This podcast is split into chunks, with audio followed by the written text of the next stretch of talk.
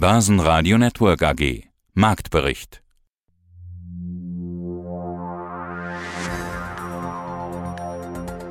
Das Datum 24. August 2022. Der Angriffskrieg in der Ukraine geht nun schon sechs Monate.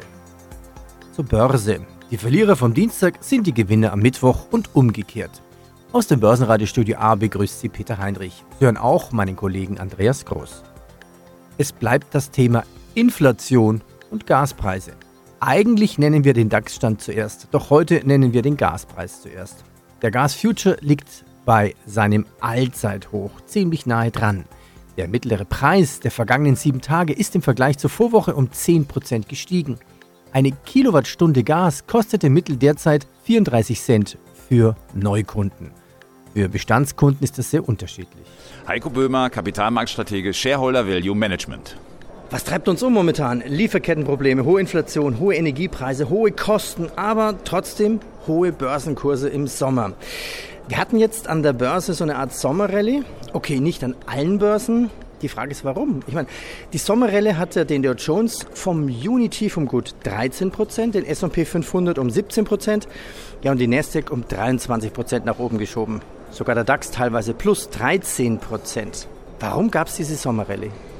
Ja, wenn wir grundsätzlich davon ausgehen, dass wir in einem Bärenmarkt sind, wovon wir eigentlich auch ausgehen, weil wir ja seit ein paar Monaten schon schwache Börsen gesehen haben, dann ist das wirklich ein Phänomen, was Bärenmärkte immer wieder auszeichnet. Das heißt, eine Sommerrallye, ja, nach außen, weil es die Jahreszeit ist, aber eigentlich eine Bärenmarktrallye.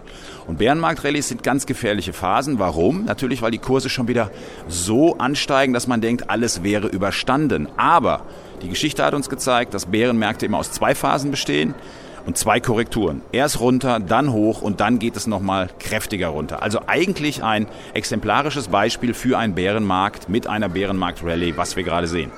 Jetzt kann man ja sogar sagen, die Dynamik lässt so ein bisschen nach jetzt. Wie viel Liquidität haltet ihr denn als Fondsmanager jetzt parat?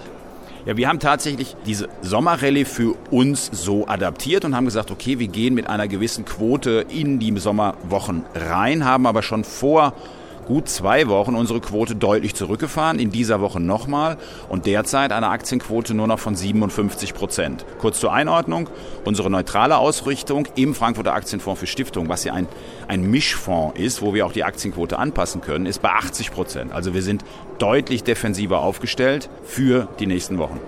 Ich habe so einen Scherz, die Hörer mögen mir es verzeihen, der eine oder andere hat es schon mal gehört. Genieß deinen Urlaub, es könnte vorerst dein letzter sein. Spätestens, wenn viele dann die Nebenkostenabrechnung nochmal zusätzlich 2023 bekommen. Inflation, ist das das höchste Risiko, was wir momentan haben? Wir haben ja auch die Erzeugerpreise extrem gesehen bei 37 Prozent.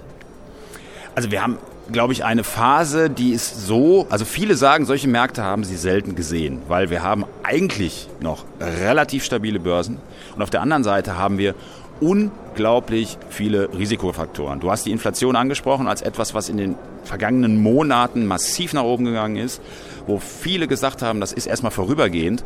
Kurzer Blick zurück, Jackson Hole letztes Jahr. Paul sagt, ja, die Inflation, die ist doch eher vorübergehend. Jetzt ist Jackson Hole, steht wieder vor uns. Hat sich etwas anders dargestellt. Nach dem Gaspreis nun zum DAX. Er schloss mit plus 0,2 Prozent bei 13.222 Punkten. MDAX plus 0,36 Prozent, 26.057 Zähler. Und der ATX als Total Return 6.331, eine Differenz von 0,5 zum Vortag. Die Anleger sind trotzdem in Wartestellung. Es gab schlechte Zahlen vom US-Einzelhandel.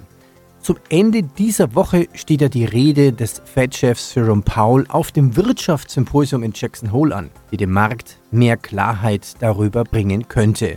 Zinsen, mehr, weniger, was ist die Strategie der Fed? Diese Interviews haben wir für Sie heute vorbereitet. Vermögensverwalter Albrecht von Trüffelschweinen und Alligatoren. Ruhe bewahren und vernünftig analysieren. Vermögensverwalter Hirsch Börse kümmert sich einen Dreck um Einstandskurse. Diversifikation trägt Früchte. Eigentlich immer. Kapitalmarktstratege Böhmer, eine Bärenmarktrallye, die sich als Sommerrallye verkleidet. Die 10 Gebote der HSBC für ein erfolgreiches Money Management. David Hartmann über die von Tobel Aqua Strategy. Wasseraufbereitung, Wassereffizienz und Infrastruktur. Und alle diese Interviews können Sie natürlich in Langform auf der Originalseite finden, börsenradio.de. Johannes Hirsch, Geschäftsführer im Hause Antea. Herr Hirsch, leisten Sie doch mal börsentechnische Erste Hilfe. Was macht jemand, dem gerade die Performance völlig um die Ohren geflogen ist? Er will wieder Boden gut machen, jetzt äh, ohne in Panik zu verfallen. Das Naheliegende bei solchen Personen ist Augen zu und durch. Was so tief fällt, muss ja auch mal wieder steigen. Das ist eine Reaktion, die ich häufig wahrgenommen habe bei Leuten, die davon betroffen sind. Und dann behalten sie die Sachen und sagen dann halten durch. Und tatsächlich ist es dann auch häufiger so, dass von diesem Boden aus eine prozentual besonders große Steigerung dort ist. Insofern kurzfristig mag das ein geeigneter Aspekt sein. Man muss dann nur auch im Zweifelsfall wieder den Absprung schaffen, denn häufig genug ist es so, dass es dort, wo es einen wirklich zerrissen hat, dass da was Strukturelles dahinter steckt und dass das eben nur eine Gegenbewegung dann darstellt, bevor es dann weitergeht. Ich meine, wo wir es wirklich in der Breite, auch in der Bevölkerung wahrgenommen haben, ist, ist die Telekom-Aktie, die mal über 100 gestanden hat und dann eben bis auf fast 10 Euro oder in die Größenordnung gefallen ist. Ja, heute stellen wir fest, sie ist bei knapp 20 Euro. Das ist vom Tief aus dann durchaus schon mal etwas. Aber für die Anleger, die eben bei 100 Euro eingestiegen sind, sieht das nicht schön aus. Und da, davon lassen sich viele Aspekte dann auch nochmal äh, berücksichtigen berücksichtigen. Es hilft nur nichts, da weiterzugehen, denn die Börse interessiert sich ein Dreck für den Einstandskurs, die der einzelne Anleger gehabt hat. Und nur weil der Einstandskurs sehr viel höher ist, gibt die Börse überhaupt nicht das Signal, dass es auch wieder auf den Einstandskurs zurückgehen wird.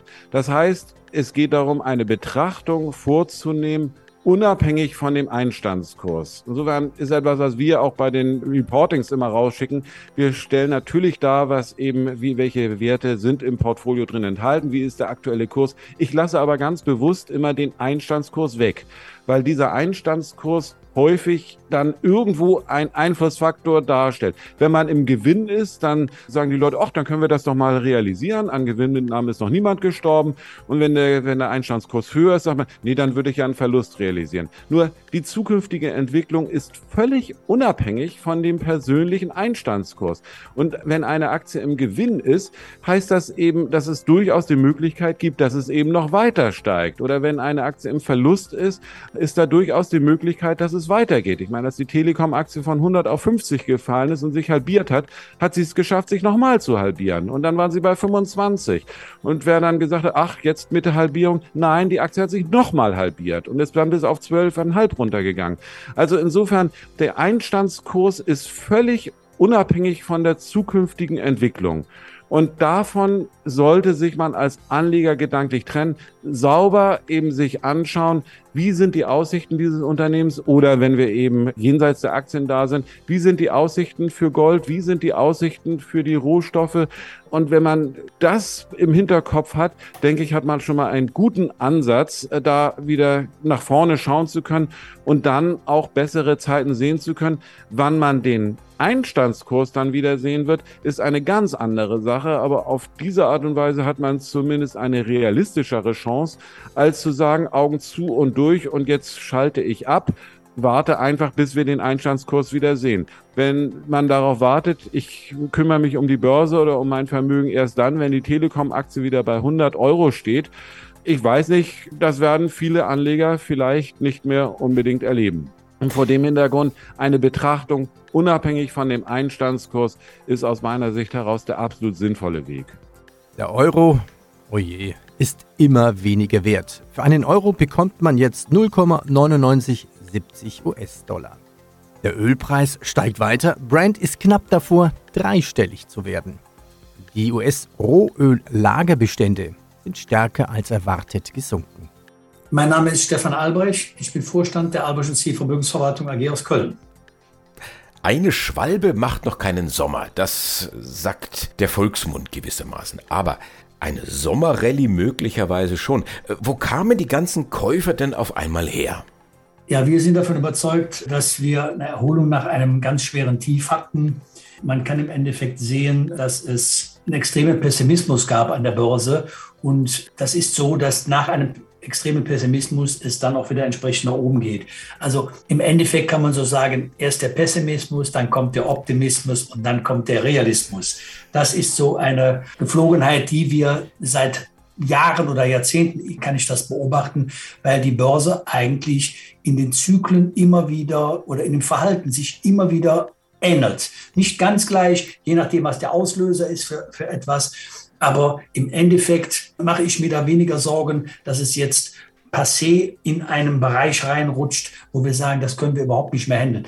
Klar, es gibt äh, gewisse Ecken, wo man sagt, da muss man aufpassen, aber ansonsten ist das Verhalten an der Börse immer wieder das Gleiche. Aber jetzt sind die Käufer ja wieder weg, oder zumindest äh, teilweise. Hat sie doch der Realismus eingeholt?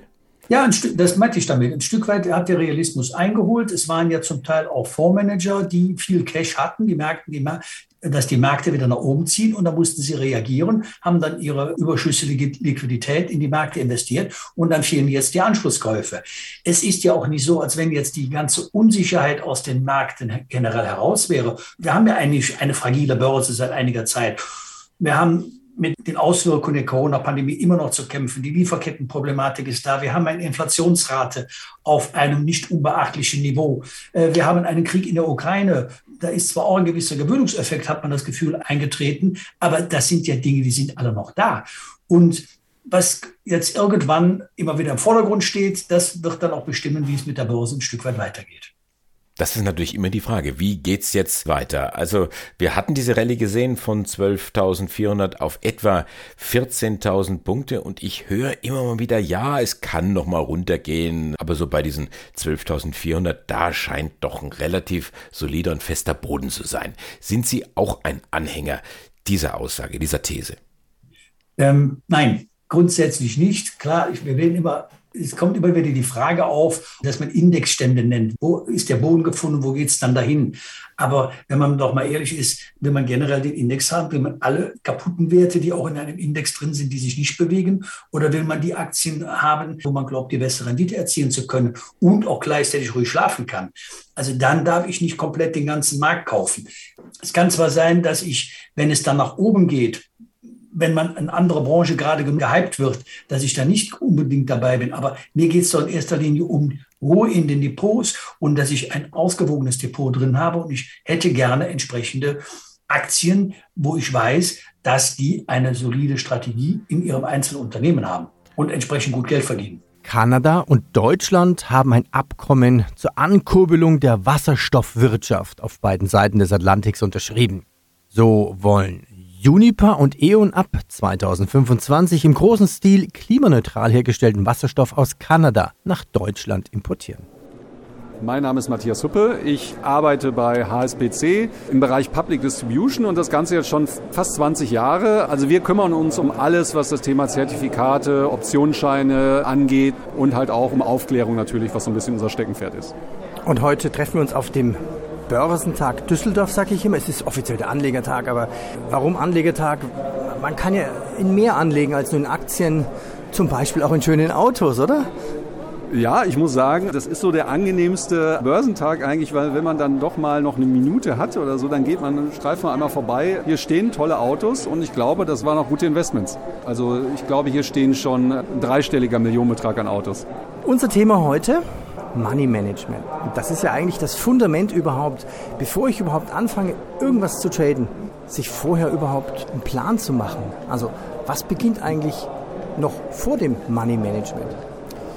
Ja, vor dem Money Management gilt natürlich erstmal, sich überhaupt darüber Gedanken zu machen, wenn ich ein Investment tätige. Also ich sage ja natürlich erstmal, man muss es verstehen. Aber ich glaube, was ganz entscheidend ist, Money Management klingt jetzt so groß, als wenn das jetzt was Komplexes wäre. Ich sage ja so ein bisschen, das ist wieder Anschnallgut im Auto. Man muss sich halt auch immer über den Fall der Fälle, also wir sind ja hier und es sind schöne Autos, aber es kann ja auch mal ein Unfall passieren und so kann das ja auch im Portfolio passieren. Bei Money Management geht es eigentlich darum, sich Gedanken darüber zu machen, wenn die Aktie oder der Index oder was auch immer sich mal nicht in die Richtung entwickelt, in die ich es gehofft habe, also sozusagen auch für den negativen Fall vorbereitet zu sein. Und das ist eigentlich ein Gedanke, den man sich bei jedem Investment machen sollte, aber meist erst zu spät erkennt. Also sich vorher schon darüber Gedanken machen, quasi die Risiken unter Kontrolle zu haben. Genau, also jetzt mal die Definition ist so ein bisschen alles um die Risikosteuerung. Also da geht es um die Positionsgröße, also wie viel Kapital setze ich ein, wo sind meine Kursziele. Also ich muss mir auch Ziele setzen im positiven Sinne und auch über die Verluste nachdenken. Und da fällt es dann schon bei vielen schwer, was, wenn es nicht so kommt, ne? was, wenn ich einen Unfall habe. Ich meine, unsere Autos versichern wir alle, wir freuen uns über Airbags und Co. Das gleiche sollte im Portfolio auch ein bisschen so sein gehen wir ins Detail ein. Pass auf, ich habe zehn Thesen mitgebracht. Ich lese dir mal These für These vor und du kommentierst einfach so aus deiner 20-jährigen Erfahrung. Okay, bewerten Sie Ihr Risikokapital. Das muss man, also ich muss mir ja überlegen, was habe ich für einen Anlagehorizont? Ähm, brauche ich das Geld kurzfristig, langfristig, mittelfristig? Also wenn ich jetzt ein Haus baue, habe ich eine ganz andere Situation, als wenn ich quasi, sage ich mal, mein, mein Haus steht und eigentlich ich nicht weiß, was mit dem Geld auf meinem Sparbuch passieren soll. Ich muss mir Gedanken machen, wie viel Risiko bin ich bereit und wie viel Kapital setze ich ein und ich muss es bewerten, ganz klar. Es gibt ja auch der eine oder andere, der sagt auch einfach, ich habe da ein bisschen Spielgeld, mit dem ich ein bisschen rumzocke, weil mir das Spaß macht. Auch das gibt es ja, aber dann sage ich mal, der große Einsatz ist dann langfristig investiert. Also da muss man das Ganze auch einteilen und dann gibt es halt der einen, der sagt, das ist auch eine Art des Managements, dieser Betrag ist quasi, da bin ich risikooffensiv und dieser Betrag bin ich defensiv, weil ich ganz andere Anlagehorizonte habe. Die Kassen klingeln beim Ticketverkäufer CT Event Team. Im Quartal 2 lag der Umsatz mit fast 600 Millionen Euro um 44 Prozent über dem Niveau des Vor-Corona-Jahres 2019. Nach BioNTech und Pfizer stellt nun auch Moderna bei der US-Arzneimittelbehörde FDA einen Antrag auf Notfallzulassung für einen Auffrischungsimpfstoff gegen eine Omikron-Variante. Und noch eine Meldung. Die 12.000 Hafenarbeiter in Norddeutschland bekommen nach dem Verti-Kampf 9,4% mehr Lohn. Ja, hallo, mein Name ist David Hartmann und ich bin Produktmanager bei der Bank von Tobel Europe AG und dort für den Vertrieb von Anlage- und Hebelzertifikaten an Selbstentscheider in den Märkten Deutschland und Österreich zuständig. So lustig das jetzt klingen mag, aber mein Vorschlag finde ich jetzt ganz ernst zu nehmen. Jede Hörer kann sich ja mal fragen, wie oft selber gehen Sie täglich auf die Toilette? Mal so geschätzt. Wie oft gehst du? Schätzt mal. Das kann ich schwer sagen. Wenn ich das schätzen müsste, denke ich, wahrscheinlich geht man irgendwie acht bis zehn Mal täglich. Ja, ja. Jetzt überlege ich gerade. Man müsste eigentlich so eine Art Nachttopf wieder einführen, weil man geht mal schnell auf die Toilette und dann drückt man auf diesen Wasserrunterlasser und das sind ja 7, 8, 10 Liter, 15 Liter bei diesen alten Systemen ja mal locker weg. Ja, das könnte man natürlich machen. Ist äh, wahrscheinlich auch ein System, das die meisten von uns eher weniger in ihrem Privatleben etablieren möchten. Aber es gibt ja auch smarte Alternativen. Also man könnte ja zum Beispiel auch mit Zisternen äh, Regenwasser auffangen und könnte die heimische Toilettenspülung eben über Regenwasser speisen und eben darauf verzichten, jetzt äh, kostbares Trinkwasser zu verschwenden. Wasser als Renditequelle. Von es ein Produkt. Was ist das für ein Produkt? Ja, wir haben quasi erstmal einen Index aufgelegt. Das ist der von Tobel Megatrend Aqua Index. Ja, in dem Index sammeln sich eben Aktien, die sich äh, eigentlich aus drei Branchen zusammensetzen. Einerseits sind es Unternehmen, die eben in der Wassergewinnung oder Speicherung tätig sind. Da geht es einerseits um die Speicherung von Oberflächenwasser. Man kennt das teilweise so Bilder aus Kalifornien, wenn dann so Seen mit äh, Plastikfußbällen einfach abgedeckt werden, um die Sonneneinstrahlung zu reduzieren, dass hier eben nicht so viel äh, Trinkwasser verloren geht aber auch klassische Grundwassergewinnung oder auch Meereswasseraufbereitung. Zweiter Themenkomplex ist äh, Wassereffizienz. Hier geht es eben darum, vor allem Unternehmen, die sich damit beschäftigen, dass äh, Bewässerungssysteme oder auch Wasserleitungen eben keine Lecks haben, unheimlich effizient arbeiten. Die haben Chancen, eben in den Index aufgenommen zu werden. Und dann geht es noch um das Thema Wasserinfrastruktur. Das sind Wasseraufbereitungsanlagen, Bau von Wasserwerken oder eben auch Entwässerungsunternehmen. Aktien dieser Unternehmen, äh, die haben eben die Chance, in den Index aufgenommen zu werden. Ja, dann kommt noch eine fundamentale Analyse, wird einfach geschaut, äh, was macht Sinn, welches Unternehmen hat da auch eine Zukunftsperspektive. Das Ganze machen wir dann eben diesen Index über ein Partizipationszertifikat investierbar. Das heißt, eben über das Zertifikat kann ich in diesen Index investieren und äh, eben an der Wertentwicklung der Unternehmen teilhaben. Mein Name ist Markus Krall, ich bin CEO der Degussa. So, was kann ich jetzt als Anleger natürlich tun gegen die Inflation? Mein Geld schnell ausgeben. Ich habe schon jetzt im Sommer immer wieder diesen Scherz gebracht. Liebe Hörer, Genieß dein Urlaub 2022, es könnte vorerst der letzte sein. Also konsumieren ist natürlich immer eine Option, klar. Nach der Devise, lasst uns noch mal eine Party machen. Und ganz ehrlich, wenn ich gut essen gehe, dann denke ich mir auch immer, weiß ich, wie lange ich das noch kann. Aber ähm, letzten Endes haben wir natürlich eine Reihe von Optionen, uns zu überlegen, wie kriegen wir unser Vermögen durch die Krise. Ja, es gab immer Krisen. Ich meine, das 20. 20. Jahrhundert war voll von Krisen. Es gab zwei Weltkriege, es gab eine Hyperinflation, es gab eine zweite Hyperinflation. Ja, und, und fünf Währungsreformen in den letzten ja, 100 Jahren. Also wenn man wir, haben, wir haben im Grunde genommen ein Jahrhundert der Krisen gesehen und es gab, es, danach ging es weiter. Die Krise ist ein reinigendes Gewitter. Die Krise sortiert schlechte Dinge aus, schlechte Politik, schlechte Geldpolitik, schlechte volkswirtschaftliche Entscheidungen, schlechte betriebswirtschaftliche Entscheidungen. Die werden alle aussortiert. Danach geht es weiter. Die Frage ist also, wie bringe ich möglichst viel von meinem Vermögen auf die andere Seite der Krise, damit ich dann wieder neu anfangen kann. Und die Antwort ist zweierlei. Erstens möglichst krisenfeste Assets und zweitens Diversifikation. Ohne Diversifikation geht es nicht, weil auch krisenfeste Assets, je nachdem wie die Krise verläuft, unterschiedlich empfindlich auf die Entwicklung reagieren können. Es gibt kein Asset, kein Asset, das hundertprozentig gefeit ist vor jeder denkbaren Entwicklung. Auch Gold nicht. Aber wenn Also Thema Gold könnte ja theoretisch verboten werden politisch. Ähm, oder, oder Goldhandel. Oder so. Ich glaube nicht, dass das passieren wird, weil ich glaube, dass das eher eine Phantomdiskussion ist. Mhm. Ich glaube, dass die Idee eines Goldverbots von denen gepflegt wird, die damit denken, die Leute davon abzuhalten, Gold zu kaufen und das zu tun, was richtig ist, um ihr Vermögen zu sichern. Mhm. Ein Goldverbot gab es schon mal, es war damals nicht durchsetzbar, heute ist es noch viel weniger durchsetzbar. Und ich denke, was wir, was wir stattdessen mal ins Auge fassen sollten, ist eine diversifizierte, konservative Anlagestrategie.